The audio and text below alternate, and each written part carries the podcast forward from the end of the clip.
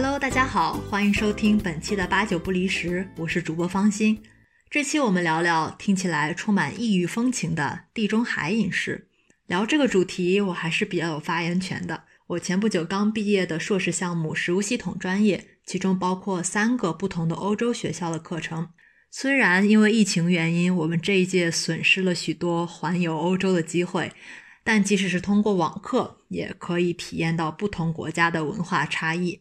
比如在都灵大学的食品课程当中，地中海饮食是几乎每一个讲师都有提到的，毕竟是当地人引以为豪的嘛。待会儿我们会聊到地中海饮食这个概念，很多时候都被简单化了，甚至有些曲解了。但南欧国家的饮食确实是地中海饮食的主要载体。我猜很多人，包括我自己，提到地中海饮食也会最先想到意大利的饮食。之前有一次和我的意大利室友聊到这个话题，他也吐槽说，有的人一提到地中海饮食就想到披萨，这是不对的。其实换位思考一下也很好理解了。很多外国人一提到中国饮食，想到的不也只是饺子、火锅、麻婆豆腐？首先就来说一说在意大利室友家住了一周的沉浸式地中海饮食体验。呃，因为之前我和这个意大利人做室友做了一年半，去年夏天的时候，他邀请我到他意大利家里做客几天。他家是在意大利北部的一个城市，叫 Toronto。嗯，可以说是有山有水，风景超棒。他们一家人也特别的热情可爱，即使他父母都不太会英语，我也不会意大利语，但我们还是交流的很愉快。而交流的主要场所就是在饭桌上。如果是晚餐的话，大家都很悠闲，那么就边吃边聊，一个小时多是标配。我有一个印象很深的饮食习惯差异，就是有一天晚饭，他们做了意面和沙拉，都是用大碗装着放在桌子上。沙拉的蔬菜还是他们自己园子里种的。同样，在桌上的当然还有沙拉的经典搭配橄榄油和香醋。一开始是主人把意面给大家分到各自的碗里，所以大家就从意面开始吃。虽然这个意面很好吃哈，但是我作为一个中国人，多年的吃饭习惯是一口菜一口饭这样吃的，所以我也没多想，就伸手去拿那个装沙拉的碗。然后大家就有点惊讶的说：“哎呀，沙拉一般是要等吃完意面再吃的。”嗯，因为他们都很友善嘛，所以也补上一句说，如果你想的话，就尽管 go ahead。但是入乡随俗嘛，从这以后我就知道了，即使他们把菜都同时摆在桌子上，也是还是要一道一道的吃的。说到这个，也可以联想到意大利人对于美食的执念了。嗯，网上有很多搞笑的段子，就说如何激怒一个意大利人，比如煮意面的时候把面条折断，或者是在披萨上放菠萝。当然，这也要看你和这个意大利人的关系有多铁了。比如，有的时候会当着这个室友的面用筷子吃意面，还有一次用超市买的那个披萨饼皮做酱香饼。总之，虽然做了很多不可饶恕的冒犯意大利饮食的行为，我们还是很好的朋友。好了，从闲聊聊到我们的主题，也许你也发现了。前面我已经提到了几个地中海饮食的关键点，比如橄榄油、蔬菜水果。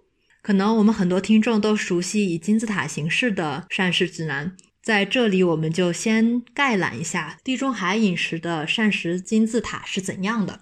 大家在节目信息当中也可以看到，如果说这个图里面我首先想要画的重点就是金字塔占比最大的部分，可以看到它并不是食物本身。他画的是一边体育运动，中间是围坐在餐桌上的人，右边是篮子里的蘑菇和野果。运动和健康的生活方式的重要性是老生常谈了。不过，我觉得把它放在一个膳食金字塔里面，其实也传递着一个很重要的信息：健康的食物选择只是健康生活中的一环。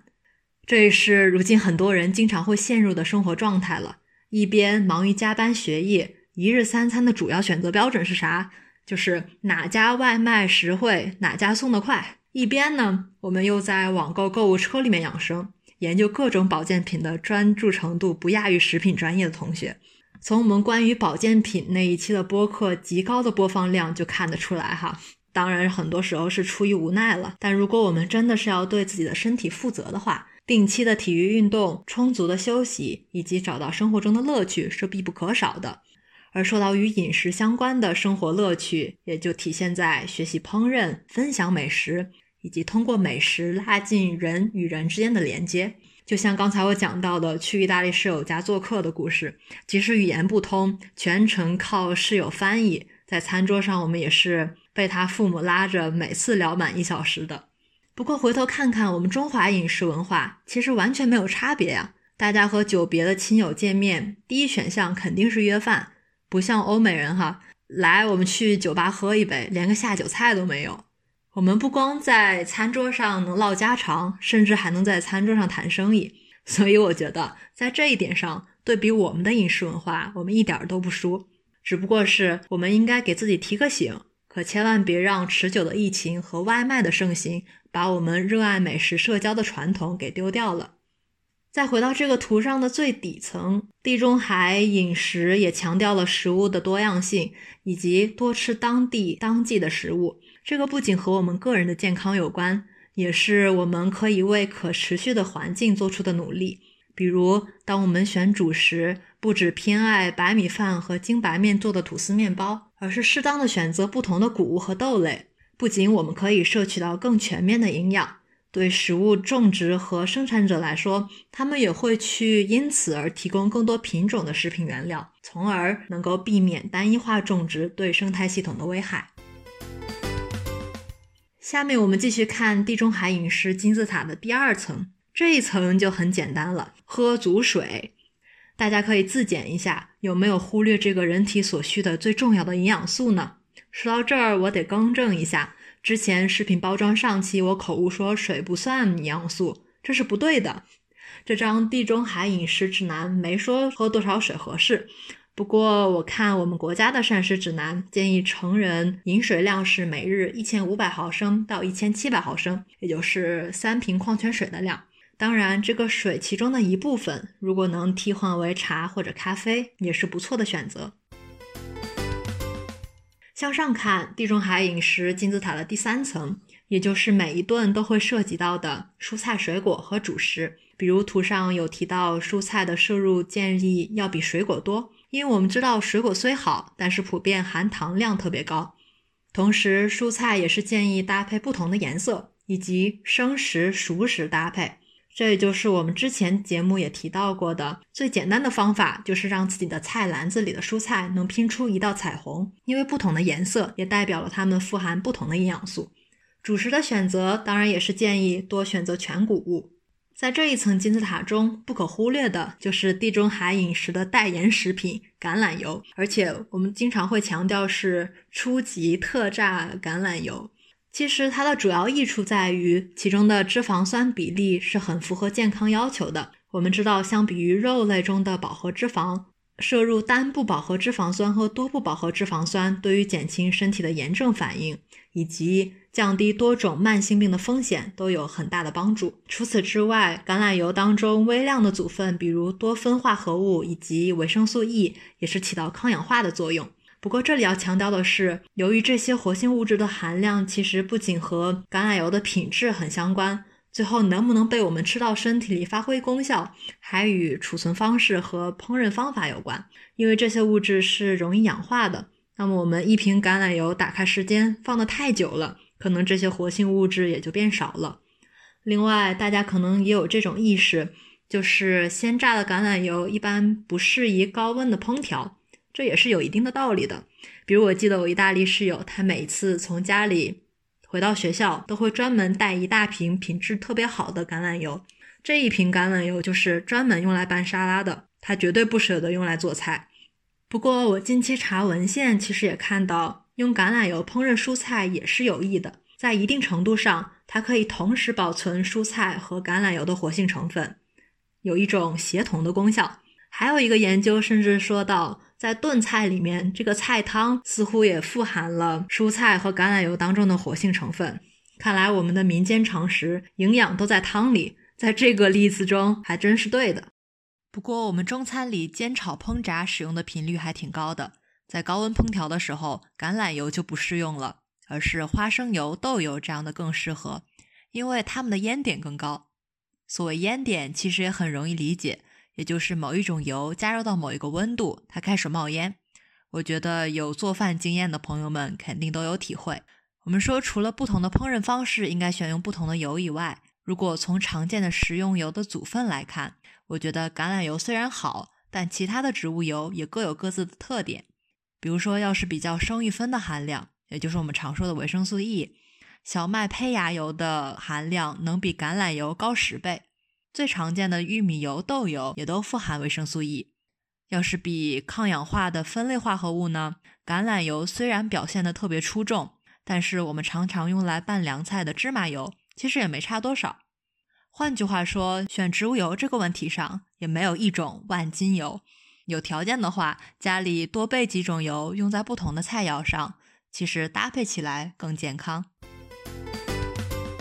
我们继续向上看，金字塔的上面一层是每日建议食用的。包括坚果、多种香料以及大蒜、洋葱等等，可以说这些风味十足的食材不仅为我们的菜肴增味，也有很多富含有益健康的功能性的组分。举个例子，就是比如辣椒里面的辣椒素，研究表明辣椒素是有调节肠道健康的作用。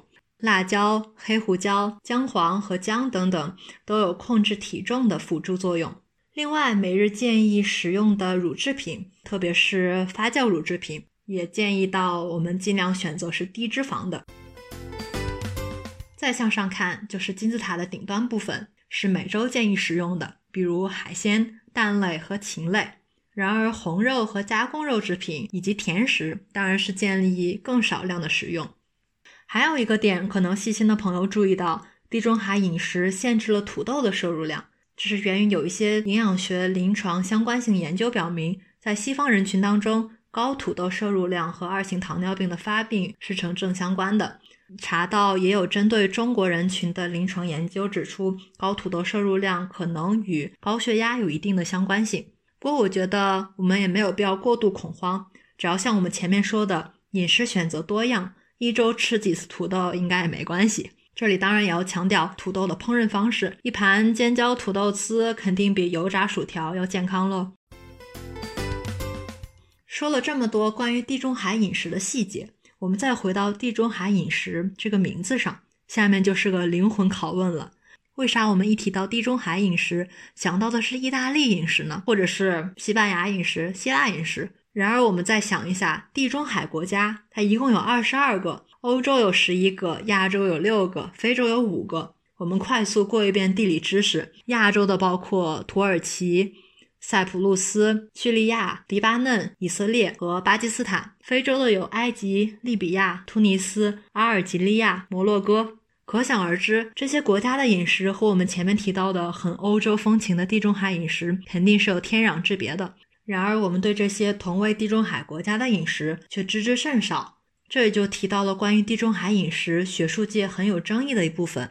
一方面，这个名为地中海饮食的概念，很大程度上忽略了地中海南岸和东岸的亚非国家，有一丝以欧洲白人为核心的文化输出的意味。另一方面，这个我们前面讲的理想化的饮食标准，其实并不完全是意大利人原本的饮食习惯。比如有研究指出，上世纪六十年代，意大利人的红肉摄入量可不是刚才讲的一周一两次，而是平均每天都要吃的。然而，当时这个做研究的科学家一看，这也不健康啊，那我们就把标准里的红肉调的低一点好了。总的来说，相当于是把意大利人的饮食美了个颜。从这儿我们可以看到，这一份饮食指南里却牵扯了一些文化和政治因素。这也提醒我们，批判性思维在吃的话题上也不能少。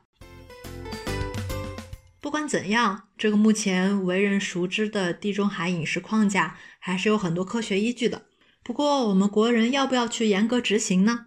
通过对比我们国家的居民平衡膳食宝塔，可以说和地中海饮食的理念挺多还是蛮契合的。在油和盐的建议摄入量来看。可能我们自己国家的膳食指南更适合我们。就像刚才提到的，很多营养学临床研究结果是具有人群特异性的。再说详细一点，就是不同国家地区的人群，他们的生活习惯、风俗、气候乃至基因表型特点，往往共同决定了某一种饮食干预的效果。这也就是我们可能听说过的个性化营养学的研究方向。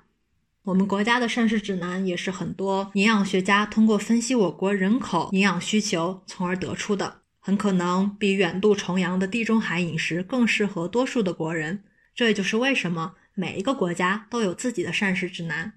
另外需要强调的是，哪一种饮食更适合自己，其实也是因人而异的，和个人的健康状态和人生阶段都有关系。比如，中国居民膳食指南网站资源当中，还有针对不同年龄段的儿童、老年人以及孕妇、哺乳期妇女的膳食宝塔，大家可以在节目信息的链接中找到。而更专业化、个性化的饮食建议，如果有需求，大家也可以咨询专业的营养师。好了，今天关于地中海饮食的内容我们就聊到这儿。如果有相关的问题，欢迎大家在评论区留言。我们下期再聊。